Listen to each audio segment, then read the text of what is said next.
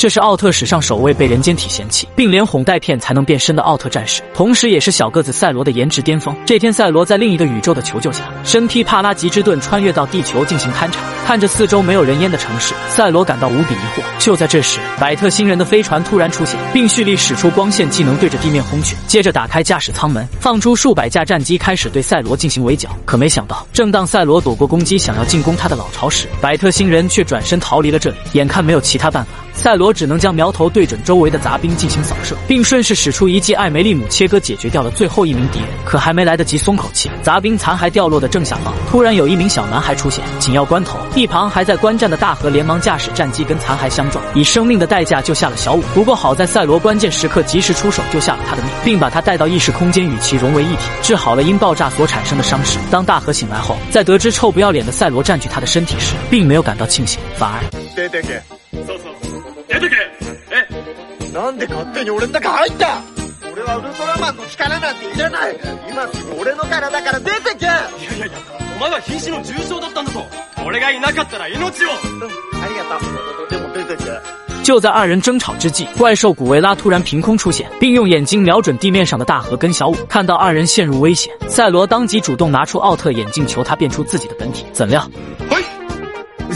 接着，大河拉着小五开始迅速逃命。途中，赛罗还在不断劝说大河赶紧从了他，但不知为何他就是不肯。看着地面上狂奔的两只蚂蚁，聪明的古维拉当即停止追逐的脚步，并跳入河中，利用头部的钻头将桥打碎进行追赶。结果，大河在得到赛罗力量的加持后，身体的各项素质都得到了极大的提升，根本让古维拉无从下手。混乱中无法掌控力量的大河意外跳到古维拉的钻头上，后者一看还有这种好事，立马赏了大河一记毒龙钻全套符，开始慢慢玩弄眼前具有神奇。力量的人类。就在这时，古维拉似乎看到什么可怕的东西，直接来了个紧急刹车，将大河二人甩飞出去。大河凭借过硬的体质稳稳落地，转身望去，来者正是代表慈祥的战士高斯。另一边，古维拉单腿摩擦开足马力，对着前方进行横冲直撞。高斯立马纵身一跃，躲过了攻击。古维拉急忙掉头继续冲锋，结果高斯再次躲过攻击后，这个憨批直接一头扎进前方的大楼里。意识到情况紧急，高斯立马来到他的身前，抓住尾巴拽了出来。随后拉开距离，使出一记满月光波，使古维拉的脾气温顺下来，并目送他离开了这里。战斗结束后，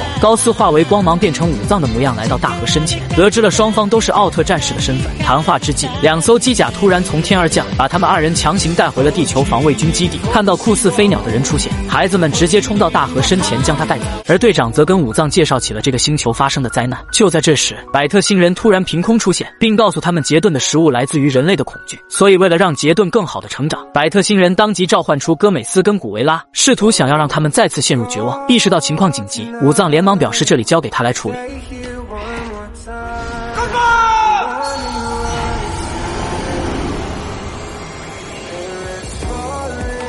看到新的奥特战士出现，孩子们欣喜若狂。战场上，高斯用出白鹤亮翅的起手姿势冲向前去，使出一记前空翻，利用古维拉的背部当做跳板，顺势来到戈美斯面前，将其摔倒在地。最后在一套流畅华丽的连续后手翻下，成功全身而退。孩子们看到这一幕，不禁齐声喊出 s i g r e 但秉承帅不过三秒的原理，高斯转头就被戈美斯的尾巴轰飞出去。古维拉紧随其后，迅速补刀，顿时将高斯打得苦不堪言。大河看到这一幕，都不禁竖起了大拇指。毕竟被人打成了这熊样，还在使用仁慈。模式恐怕也就高斯一人干得出来，但赛罗却并不认为高斯的做法是错误的。他认为敌人的数量不是问题，最重要的还是要用心之眼捕捉敌人的动作才行。大河见状立即开始效仿，但他怎么也没想到，赛罗竟在这个时候强行给他戴上了奥特眼镜，无论怎么拔都拔不下来。无奈之下，只能展开自己的双手进行变身。结果由于大河的不配合，导致变身后的赛罗出现了严重的问题。哎，哦哦哦，哎，